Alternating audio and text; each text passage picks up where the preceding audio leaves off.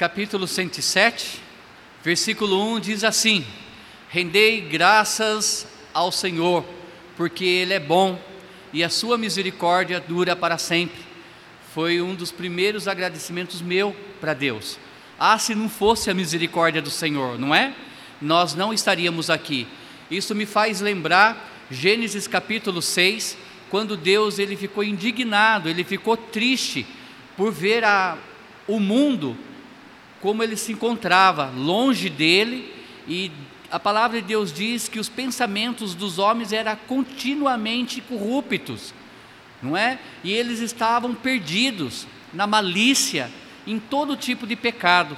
E Deus então decidiu destruir a humanidade, porque Ele é o dono dela, Ele é o dono da vida e da morte. Mas Deus, Ele achou graça aos seus olhos, olhando para a vida de Noé e dos seus filhos não é? Oito pessoas entraram naquela arca. A misericórdia do Senhor é representado na vida daquelas pessoas. E Deus, e ainda assim, ele permitiu que a construção daquela arca durasse 100 anos. E 100 anos Noé pregou sobre o arrependimento, para que eles crescem em Deus. Deus sempre tem misericórdia da humanidade. Amém? E aqui no versículo 1 então diz: Rendei graças ao Senhor, porque Ele é bom e a sua misericórdia dura para sempre. Na minha versão fala: Louvai ao Senhor. Versículo 2 diz assim: Digam-no os remidos do Senhor e os que Ele resgatou da mão do inimigo e congregou de entre as terras do Oriente e do Ocidente, do Norte e do, e do mar andaram errantes pelo deserto, porque é, por ermos caminhos, sem achar cidade em que habitassem. Nós podemos olhar o povo de Israel, a forma como que Deus conduziu quando tirou eles do Egito, andaram de uma forma sem encontrar o caminho, porque o caminho na realidade era Deus, mostrando para eles no tempo certo, mas Deus nunca deixou de cuidar daquele povo dando alimento no momento certo, cuidando, como eu falei no, na última mensagem, colocando aquela nuvem durante o dia, porque o calor era forte no deserto, aquela coluna de fogo durante a noite para proteger eles do frio, dando água diretamente da rocha. Deus ele é sempre bom. Versículo 5 diz assim: famintos, sedentos, a sua alma neles desfalecia. E clamaram ao Senhor na sua angústia, e os livrou das, eh, das suas dificuldades, e os levou por caminho direito, para irem a uma cidade de habitação. Versículo 8: Louvem ao Senhor pela sua bondade e pelas suas maravilhas para com os filhos dos homens.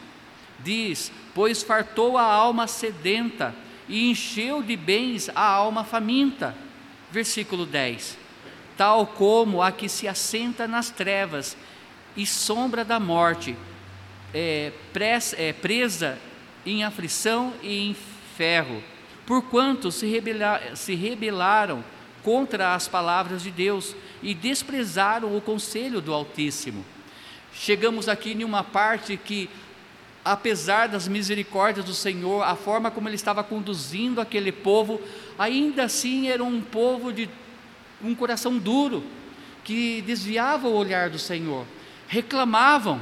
Nós podemos até imaginar as suas murmurações: Ah, Senhor, nos tirou do Egito para que fizesse do deserto o nosso sepulcro, para que todos é, cheguemos à morte. E Deus sempre tendo misericórdia daquele povo. Versículo 12 diz: Portanto, lhes abateu o coração com trabalho, tropeçaram e não houve quem os ajudasse. Então clamaram ao Senhor na sua angústia e os livrou das suas dificuldades. Deus é um Deus maravilhoso, bom, mas também Ele é justo, não é? E a gente tem que entender que Deus, Ele disciplina todo filho que Ele ama. E muitas vezes, quando passamos em situações difíceis, na realidade, em primeiro lugar, devemos entender que nós estamos colhendo aquilo que plantamos. Nem tudo é Deus, mas devemos entender que Deus também ele disciplina e ele pesa. Aqui aquele povo reclamou e Deus pesou a mão sobre eles. Eles tiveram que trabalhar duro, já que Deus estava dando para eles. Eles reclamavam, então que eles tirassem da terra o próprio alimento de uma forma mais difícil. Irmãos, as cordonices, né, as aves, quem trouxe até aquele povo foi Deus. O maná que caiu do céu foi Deus. A água que saiu da rocha foi Deus. Eles não tiveram que fazer força nenhuma e ainda assim reclamavam. Mas Deus, no tempo dele, sempre com o ouvido aberto e, os braços estendidos para atender o clamor do povo. Ah, se Deus não fosse assim, se Deus tivesse um coração como o do homem, Muitas vezes, quando pessoas erram conosco, a tendência nossa é virar o rosto, é ficar com o coração duro e não atender até mesmo o pedido de perdão, infelizmente. E Deus ele quer que nós perdoemos uns aos outros. Mas aqui no versículo 12, portanto, lhes abateu o coração com trabalho, tropeçaram e não houve quem o ajudasse. Então clamaram ao Senhor na sua angústia. E o que fez Deus? E o que fez Deus?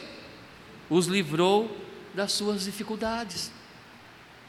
Que Deus maravilhoso esse, bondoso, que mesmo errando, mas reconhecendo o erro, Deus é um Deus que perdoa, Ele não só perdoa, como Ele derrama bênção. Nós falamos que as bênçãos não são somente para os salvos, a chuva cai para o salvo e para o incrédulo, e nós estamos presenciando ela agora, não é? é uma bênção. Molha a erva do campo, as árvores, não é mesmo? Cuida da terra e refresca o calor. Somente para os salvos? Não.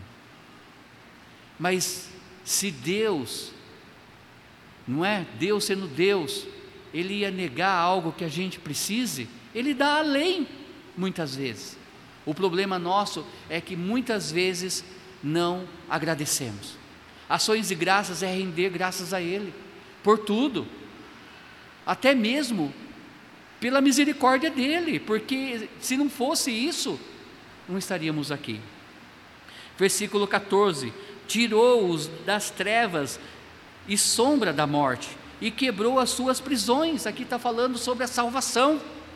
Deus não só conduziu aquele povo, mas fez com que eles conhecessem a Deus ao ponto de entender que Jesus é o Senhor, que Jesus é o Salvador. Sabemos que Deus estabeleceu que para perdoar o pecado tinha que derramar o sangue de um cordeiro inocente, até um ano, sem mancha, e aquele cordeiro representava quem? Cristo, o Salvador. Deus não só supriu as suas necessidades físicas, pessoais, mas principalmente as espirituais deu vida eterna para aqueles que estavam crendo nele. Versículo 13.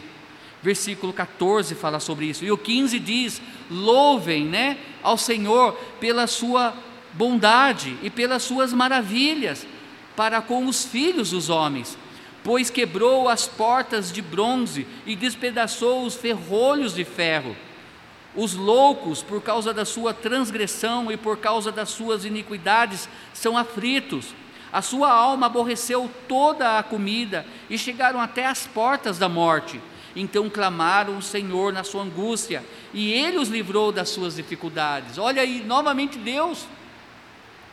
Pessoas reclamando, chorando, murmurando, mas quando reconhecem, Deus perdoa. Versículo 20: Enviou a sua palavra e os sarou, e os livrou da sua destruição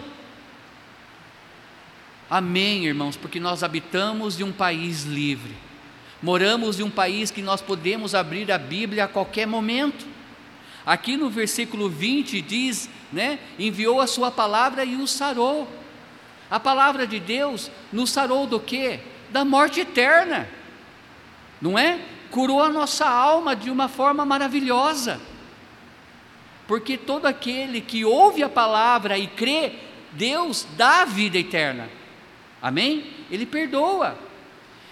Há países que nem sabe o que é Bíblia. Existe ainda. Irmãos, acredite, ontem à noite, fazendo uma visita, estamos conversando sobre isso. Aqui em Sorocaba, eu fiz isso muito em Guarituba, não é? Lá em, em perto de Curitiba, saindo pregar o Evangelho e perguntar para a pessoa: Você conhece Jesus Cristo? Sabe quem Ele é? Incrível a pessoa dizer: Não, eu não sei. Nessa hora a gente pensa: E o Natal? O que, que fazem com o Natal, não é?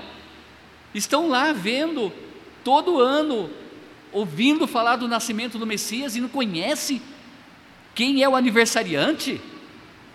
Jesus Cristo. E não é diferente aqui, irmãos. É incrível, adultos não sabem.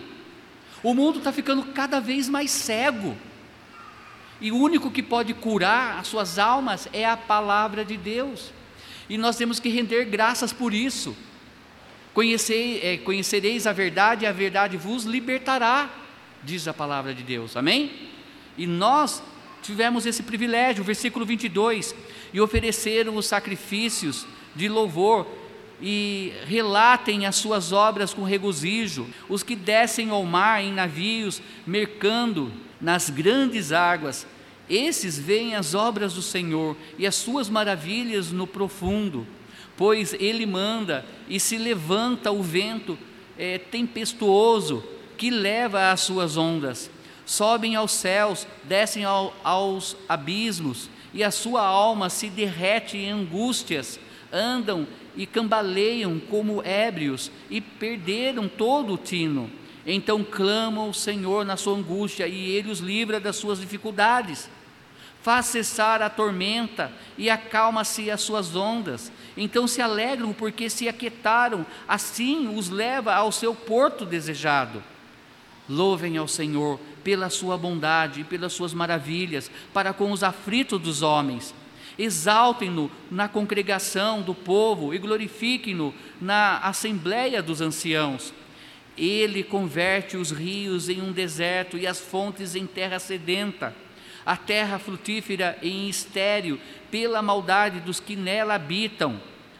Converte o deserto em lagoa e a terra seca em fontes. Isso mostra que Deus tem todo o poder para fazer o que Ele bem deseja.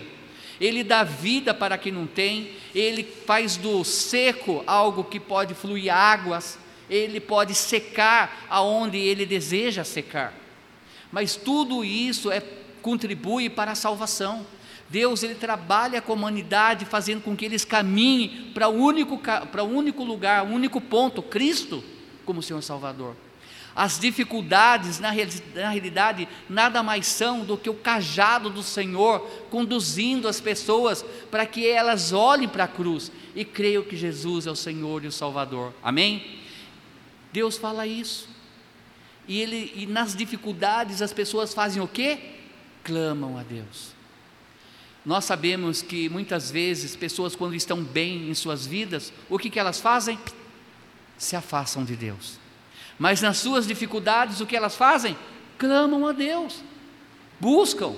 Então Deus usa das circunstâncias como um cajado conduzindo eles para que eles dobrem os joelhos e peçam perdão, confessem e creiam que Jesus é Deus.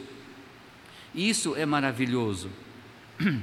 Versículo 36: E faz habitar ali os famintos, para que edifiquem cidade para habitação e semeiam os campos e plantam vinhas que produzem fruto abundante. Também os abençoa de modo que se multiplicam muito o seu gado, não diminui. Depois se diminuem e se abatem pela opressão e aflição e tristeza. Derrama o desprezo sobre os príncipes e o faz andar desgarrados pelo deserto, onde não há caminho porém livra ao necessitado toda a opressão em um lugar alto e multiplica as famílias como rebanhos. Os retos o verão e se alegrarão, e toda a iniquidade tapará a boca. Quem é sábio observará essas coisas, e eles compreenderão as benignidades do Senhor. Amém? Você compreende a bondade de Deus, as benignidades do Senhor? Hoje nós podemos compreender. porque aqui diz, os últimos versículos, quem é sábio observará essas coisas, e essa sabedoria quem nos deu foi Ele próprio, amém? Ele abriu os nossos olhos no momento da salvação e nós pudemos enxergar quem é o Senhor que conduz as suas ovelhas em passos verdejantes, em águas tranquilas. O Senhor é o meu pastor e nada me faltará, diz a palavra do Senhor. Hoje nós podemos olhar para Ele e ver quão grande Ele é bondoso. Amém? A sua bondade não tem fim. Muitas vezes nós queremos ser mesquinhos e dizer que essa bondade é só para nós. Mas se você observou, neste capítulo fala tanto de salvos como de incrédulos. E que Deus tem abençoado eles também. Tem dado bênção, tem mostrado para eles o quanto Ele quer servir para sempre eles, né? De uma forma maravilhosa. Nós fomos salvos para servir a Deus, mas é incrível que na realidade é Deus que acaba servindo a nós. Porque aqui a gente pode ver Ele cuidando do campo, Ele aumentando o gado, Ele derramando a água do céu, Ele molhando, não é? Ele alargando, Ele dando vida. Que Deus maravilhoso, que Deus bondoso. Às vezes nós queremos medir o que temos com o que o outro tem. A palavra de Deus fala, fala em Salmos 37, né, não, não fique indignado por ver o ímpio crescendo. Por mais que o ímpio cresça, Deus nos deu o que todos almejam: a salvação. Só a salvação nos basta. Foi o que ele falou para Paulo: a minha graça te basta. Amém? Então sejamos gratos. Neste ano, no início, nós, nós aprendemos na IBD sobre o contentamento. Nós vimos ali que Adão e Eva, por incrível que pareça, estavam descontentes. Deus, ele preparou um jardim para que pudesse falar com o homem e a mulher.